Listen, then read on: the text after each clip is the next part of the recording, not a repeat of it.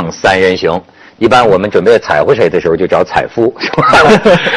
以后加足字旁。呃，对对对，采夫。对，准备这个端正方向的时候，我们就找格子，格物致知。哎哎，而且这个格子老让我觉得是咱们后台硬，心里有底气啊。哎，我后面有师兄，对，特别硬。呃，是吧？我们俩，我们俩吗？啊，你是的。啊，对。听说跟胡锡进老师一个院工作是吧？啊，是的。那后台也很硬。环球时报是呃人民日报的子报刊。子报刊哈。对。哎，那你跟胡锡进老师算一头的吗？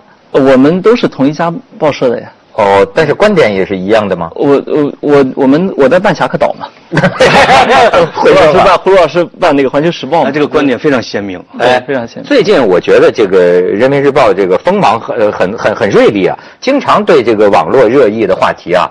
发表看法，所以我第一次请他来，我主要是跟他打听打听，就是说，有我们有时候会引用，但我一直闹不清这是上头的意思吗？后来发现就是我这小师弟本人的意思，是吧？大家的意思，大家的意思，司马上头。哎，最近你们又有一个意思，很有意思，几乎在一天之内，嗯，你们人民日报出了三个三个十万加，三个十万加，我听到是两个，而且问题是这俩文章是互相对立的，对。这是怎么个迷局啊？呃，具体呢，我也不清楚。但是呢，人民日报，但是呢，我们呢，我们呢得说事实。事实是什么呢？是人民日报客户端发了一篇文章，呃，这个大家都看到了。然后呢，是人民日报的评论公号发了一篇文章，说是中国电影要有容得下一星的雅量。然后下面就有读者问了，说这怎么回事？人民日报评论公号那个在下面回复说，以此为准。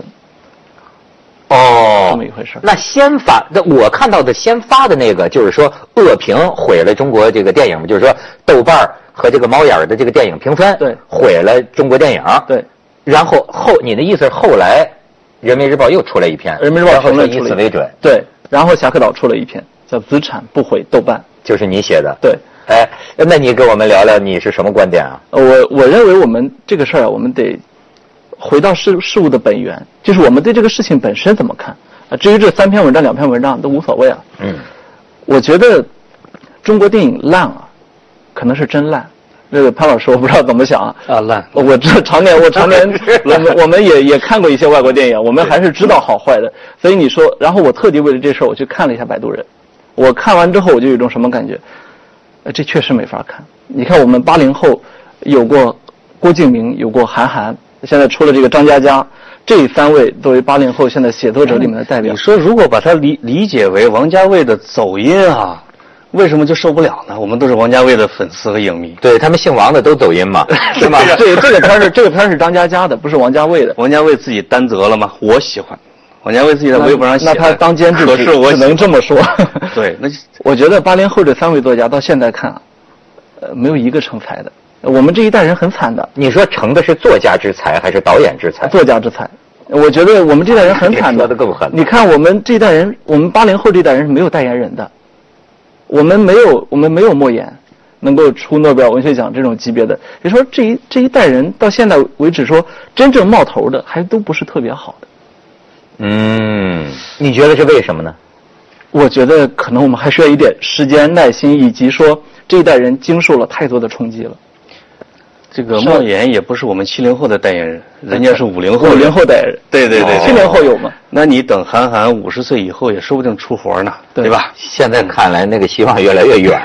人家都当导演去了，你都感觉还当不当作家还是个问题。拍的片儿都像什么呢？MV，那都不像电影。我们都是看过电影的人，你说把 MV 能够拍成好电影，这个可能希区柯克都做不到，都不就不用再想这个。这对这个就是中国电影这两年的现状了，就是。叫大 IP，你只要是郭敬明、韩寒或者说冯唐，你就你这个电影肯定就要卖一些，对吧？但观众也不傻，中国电影呢是走过了很呃长达十年的一年涨百分之三十的票房，今年呃二零一六年一下子垮了，到了十二月这个二零一五年的四百四十亿的票房差点没过。你的意思就是傻了十年呗？呃，观众，我们观众觉醒了，我觉得这是个好事。我大家我倒是有不同。大家可能对这种 I 大 IP 小鲜肉有一定的抵御能力。哎，他是觉得观众觉醒了，你的不同意见是什么？我是觉得还依然那样，就是导演是那个水平，影评人是那个水平，这个观众基本上也是那个水平，只不过他看烦了。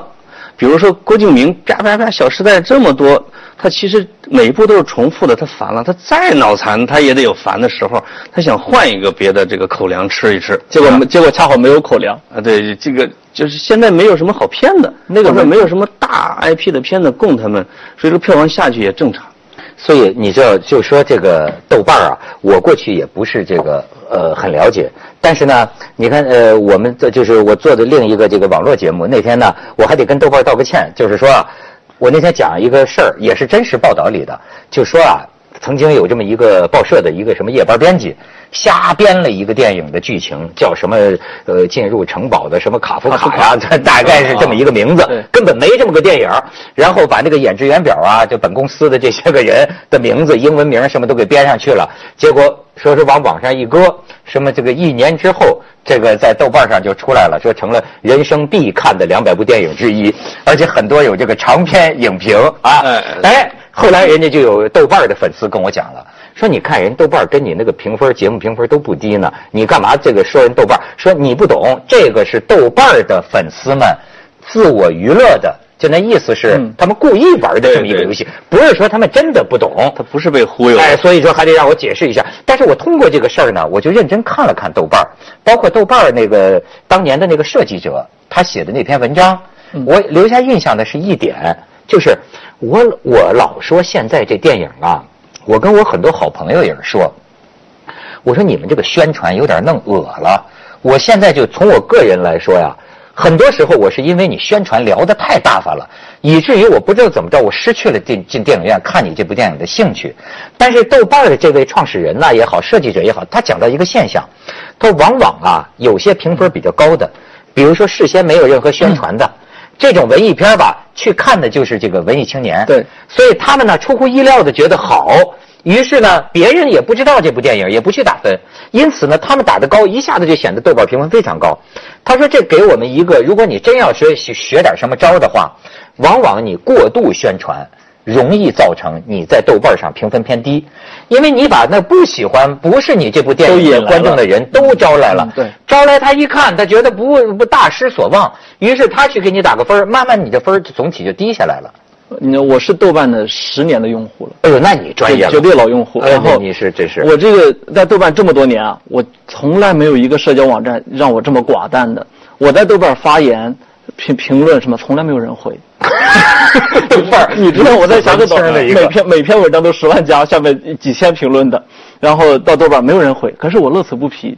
我从十年前开始，我在里面记录我读过的书、听过的音乐、看过的电影，全世界你找不到一个豆瓣的对标，这个很奇怪。中国互联网都是抄的，什么这个我们抄 Facebook、抄 Twitter、抄这各种各样的门户网站，可是豆瓣不是抄的，是原创的。豆瓣之所以它活到今天，是因为它一开始的创意好，它实际上后来特别烂，它后来什么移动互联网是什么都没跟上，所以就给我在文章里打了个比方嘛，我说这特别像我们村里面有一个诗人，你知道村里的诗人是不容于世的嘛，嗯结果呢，他天天在这儿吧自己吟诗，也没人理他，也没人招他。结果忽然有一天有人过来说，村长儿子高考失败了，都怪你。我觉得就是这么一回事儿我们这么多年在里面打分啊，也也看豆瓣影评。说实在的，这么多年水平一直在下降。但是呢，这个豆瓣的评分，我总体的感觉是呃比较贴合我观影的实际观感。啊，他讲的是什么呢？就是现在已经有一亿了，所以他们说水军刷分啊也不大，难度极高。呃，但是呢，而但是他说呢，这基本上反映了一二线城市的这个爱看普遍特别爱看电影的，就会进电影院看电影的这一部分人的选择。格子刚才说出一个真理，就是其实人民日报挽救了豆瓣儿。其实我也是豆瓣儿的资深用户，因为看这个海外电影基本上看它打分儿在看的。豆瓣儿的基本上慢慢的会边缘化了，比较大家去默默的去虚构一本书，虚构一个电影，然后去写一些东西。就跟你说这个豆瓣的红人也没多红那种的。对。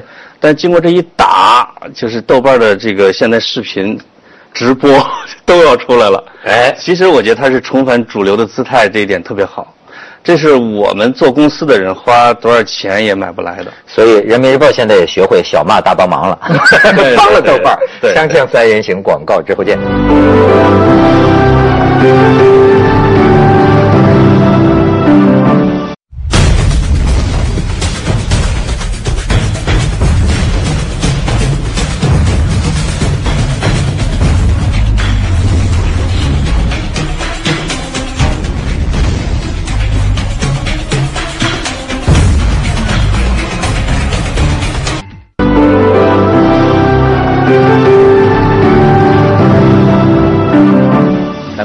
看看这个格子说的村长的儿子都有谁啊？你也可以看一下这个豆瓣的电影的评分啊，摆渡人四点四分，呃，这就算比较低的了啊。这长城咱们一谋的大片啊，五点五分，哎，然后再看这个，哎，你看他们还列了一个春晚。这是真的吗？这是真的吗？这是真的。这是真的，我不相信啊！二点三分吗？呃，因为春晚没买粉儿。哦，春晚没买粉儿。彩福，你你你你对这个什么摆渡人和这个什么有有什么？我都看了，我都看了。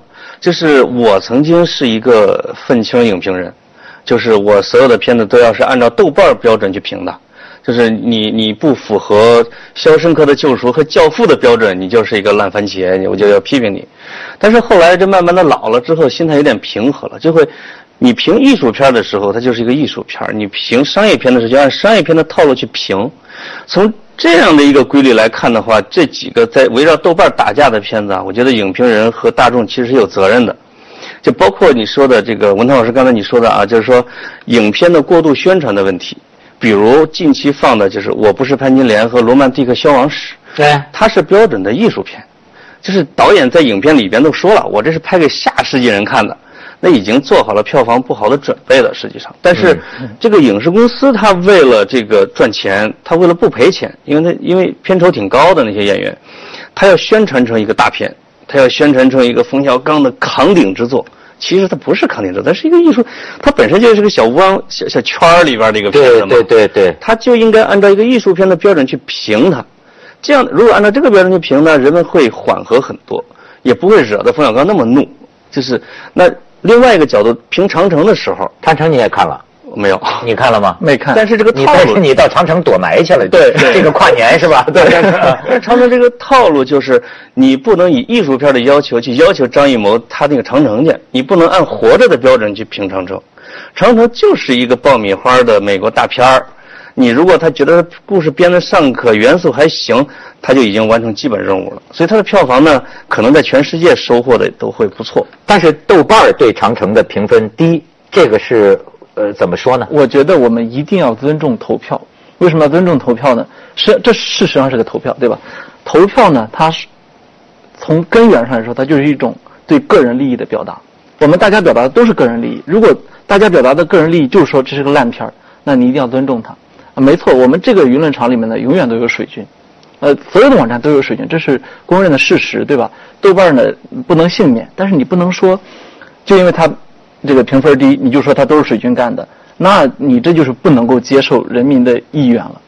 这是，但是就是我，你看我过去不做这个网络节目，我也不知道。我一做这个网络节目啊，我才发现这个江湖里头啊，这个是个这个邪门歪道啊太多了。你比如说，他们就跟我讲啊，就是说，你知道有这种呃，不是有那个点赞有点彩的吗？对。他有一种现象叫恶意点彩。他说：“我说我说你怎么知道这叫恶意点彩？因为这个点赞点彩决定你的评分。对。然后他说他说哎就有这个数据师啊给你分析很有意思。他说你看前三集对吧？点彩的只有不超过十个人，赞的一般都是比如说一百多个。嗯。他说但是比如说从第几集开始，突然间多了几百个点彩的，而且啊他这个大数据啊很有意思。他说你看很多人他是上来一秒钟就走了。”他不可能看你节目只看一秒钟，就是这就说明这帮人他是专门的来这儿看，点开点个彩就走。那可能是想踩你，但是这这个文章里面啊，不是或这个事件里面就有个问题，就是一下子说了三个电影，是什么人会对三个电影都想点彩呢？是什么人会想雇水军去把三个电影都踩下去呢？对呀，而且这三个电影的共同点是什么呢？国产电影，也就是说有人想踩下国产电影去，中央情报局。这可能吗？这基本上不可能。所以我得说一句特别重的话，就是，呃，叫什么？极端民族主义是流氓的外衣。哎呦，这个侠客岛像是侠客岛的语言啊！你你知道这这个事儿非得扯上国产非国产，就是说你影响了国产电影的票房，OK，你就这个一定程度上你是不爱国的，一旦用水军来打击国产电影。这个我觉得这种帽子我们以后趁早摘去。但是它还有另外一个可能性，就是你们俩说的另外一种可能性指的是什么？这几个国产电影啊，正好扎堆儿了，就他们各自寄希望于自己的票房是在十亿、二十亿以上的，但是不幸的是，这个上映了期 交叉的，就是你还没下我就上，你还没下我就上。我为了让你早早的撤离这个影院，我让你彩绘一下。你的意思是这三方互相干的了，就是这个影院经理会根据这个评论数或者票房数啊，他决定我延长你的档期还是缩短你的档期。有也不能排除一种可能性是三个国产电影互相干的这个这个事情，因为之前发生过，比如像《王的盛宴》之类的啊，就是有时候给自己买粉啊，或者或者或者别人来踩乎他呀，就是就是同档期的别的电影就一直买水军，咔咔踩他，没办法就自己赶紧买点水军赞自己。就是是不是三国杀呀？是不是？三国杀 对，基本上就把这个豆瓣就当成一个地盘。刚才格子说的民主是一个方面，但你要它是一个豆瓣式民主，就是它第一个是豆瓣的艺术片眼光来评所有的电影的，它有它自己的口味的，对吧？另外一个就是豆瓣的这个自己的有一个基数之外，别人买粉是可以左右选票的。是，你知道，就是你们人民日报这个第一篇文章里边，他就讲的，就是说啊，这个影评人，就是有一些个影评人，什么大 V、微博这些大 V，就是说他们就是把中国电影说的那么烂，这个对这个群众产生了不好的这个。呃，影响那意思破坏了这个中国电影，但是我觉得他说的这个现象有可能有啊，但是我怎么感觉到的倒是相反的另一个，我就现在越来越觉得中国没有真正的电影评论，有一两个我认识的好朋友，我觉得他们还持守着一个良心吧，对吧？但是大面积的沦陷，你都是人情稿，你知道你，我现在就是在生活在今天这个社会里，我特别大的一个困惑就是啊。我闹不清这孙子是是不是收了钱的？对，嗯，你们包括这个新闻稿，对吧？包括这个 评论啊，侠客岛我还不敢质疑。但很多时候看看看看，你知道，就是说你你收没收钱，这个太重要了。有时候我真的被你说服了，可是你你背后是怎么回事？后来我发现很多都像是公司的软文。软文，对这个我们无从分辨。影评人会有自己的小组织我以前啊也少量的参加过这一类的，在《新京报》做这个文艺评论的时候，影片放映之前，不管这个片子好坏，他会把影评人全部请到一块儿，大家去看，而且有一个出场费。对你提的要求其实不是让你去表扬这个片子，而是不要批评这个片子。如果这个片子是很坏的，你不要去踩乎它就行了。我们就已经很感恩了。你知道，就是咱们就过去讲啊，我不知道，咱也不要盲目美化西方哈。但是好像有一种理想状态，叫头上三尺有神明。对，就是说有一些个大家公认的，怎么我现在在咱们国家的很多这个演这个竞争的场上哈，我听到的经常这个老板呢，我特佩服这种枭雄啊，老板。啥啥我们要办什么事儿，拍什么电影，做什么节目，一出现什么情况，比如评分降低什么，上手段，对，然后上手段。我发现中国很多能人呐，上手段，打电话给公关公司，对，好，这是是水军，然后他把所有的受众调查都当成那个，你知道吗？有些大媒体机构我都发现都是能人呢，这领导，啪一下，很多观众意见不满意哈，这是谁？这是我们的敌人，查查这是哪个公司背后搞的，对吧？然后上手段，然后给微信的文章刷阅读量。对，前一阵儿那个那个工具崩溃之后，你记不记得特别尴尬？十万加的文章变成几百，就是几几百几千的。对，采夫，你说要是最后咱们社会就变成这样，群雄并起，看谁手段厉害，最后会打出个什么天下？我我认为这样的社会不会存在。呃，公众对于一个公平的社会是有这个底层的需求的，这属于我们的需求曲线里面很低的。也就是说，如果这样的现象它很多，它一定会露出它的马脚。只要露出马脚的，它都会出问题。我我认为社会是有自净能力的。就是电影的泡沫，目前来说，我觉得它的自净能力比较差。对，它实际上是在各方面联合起来骗投资人。就是不管是微信、微博的宣传，不管是水军，还是公关公司，还是电影公司做的这种宣传稿，还是影评人来操作，整个是电影工业链里边的一环。他把一个烂的电影包装成一个好的电影和一个好的票房，其实是在欺骗着电影观众和投资人这一块我觉得，在这个链条里边，很多人就分得了自己的利益。我造粉的，我这宣传的，我灭火的，我在人民日报发客户端的。其实就是捞到了自己的钱，那毁掉的其实就是电影和观众的审美这一块的。哎，那你们觉得能不能这么说？就是说，在这一股浊水当中啊，这个豆瓣评分还显得像是一股清流呢？你知道，我觉得我们八零后这代特别惨。你看，我们出生赶上了出生潮，然后后来赶上了教育产业化，那这个，然后后来赶上了高房价。所以呃，我在座二位都买得起房，都买不起啊，然后 是吧？然后你长城就给你住，是吧？然后还有那个什么，呃我们这个以前玩的这种呃小网站啊，玩的我们玩的小玩意儿，因为我们这代人开始有了消费能力，而导致它进入了主流视野。豆瓣这么多年一直它不温不火，绝对不是偶然的，它就是我们这代人里面一二线城市，我们读完大学工作，它打发寂寞的一个一个一个小网站。所以反而是纯真的。它反而比较纯洁。那在我们有了相当的消费能力，它而且它能够影响我们之后，OK，它就进入了主流视野，它就进入了你刚刚说的这些资本的视野，或者说电影公司的视野，开始去把他们拎出来打。所以八零后这代真挺惨的，它是这样的，一个小玩意儿都被人家打。真的去下广告，锵锵三人行广告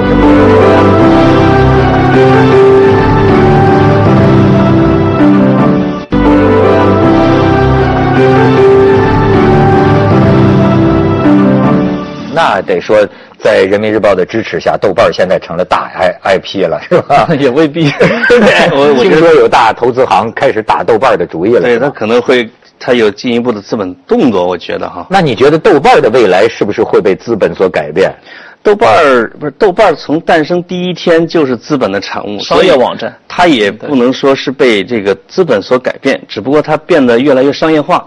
但是你要知道的是，所有的主打社区的这些，你比如像知乎、豆瓣儿什么这些这一类的哈，马蜂窝啊什么，就是这一类的网站，就是用户过亿的，它的终极目的是商业化。那当然，它的终极目的是在资本上成为一个很大的一个赚钱的一个工具，这个是我们所有的搞互联网的人都认同的一个，它只不过渠道模式不一样。而豆瓣为什么这么长的时间保持着一个文青的状态，不商业化，是因为它做的不好做的差，对，这一点我是认可的。就是是，我觉得是因为阿北啊，就是他们那个创办人啊，有点懒。豆豆瓣的豆瓣过去十年的每次改版，我们这些老用户都有一种感觉，原来你还可以更差。对对对，他他他号称是一种理想主义，但我觉得他是在这个在自己的自身扩张和发展上有一点点惰性。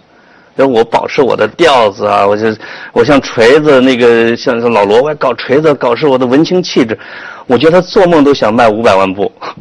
哎，我跟你说，在今天社会，有的时候一个懒惰的理想主义者反倒是可爱的。另外一个口号叫做“文艺范儿必死”，文艺范儿必死。如果豆瓣一直这样的话，它就不商业化，或者它的盈利模式还不清晰的话，有可能就被抛弃了。哎，文艺范儿也是个盈利模式，呃，啊，只是说你得用好了。呃我知道豆瓣现在卖它的那个日历卖的挺好，卖了两万多个豆瓣日历。现在好像无没有什么东西不可以被资本和商业所利用，能那个卖出价钱来。对你看我因为呃穷的想哭嘛，我就到处问他们有钱人。哎，我开始是受了马云的欺骗，也不是叫欺骗了，就是我听马云他们就是讲叫情怀嘛，对吧？包括这扎克伯格啊，对包括这乔布斯啊，使得我产生一个误解。我说我知道我为什么穷了，我老奔着钱去。哎，他们都告我这样挣不着钱，说你就得有情怀，有情怀反而能挣到钱。就是说，你应该时时刻刻想着你能为最大多数的人们做些什么，这这绝对是个非常大的误会。你能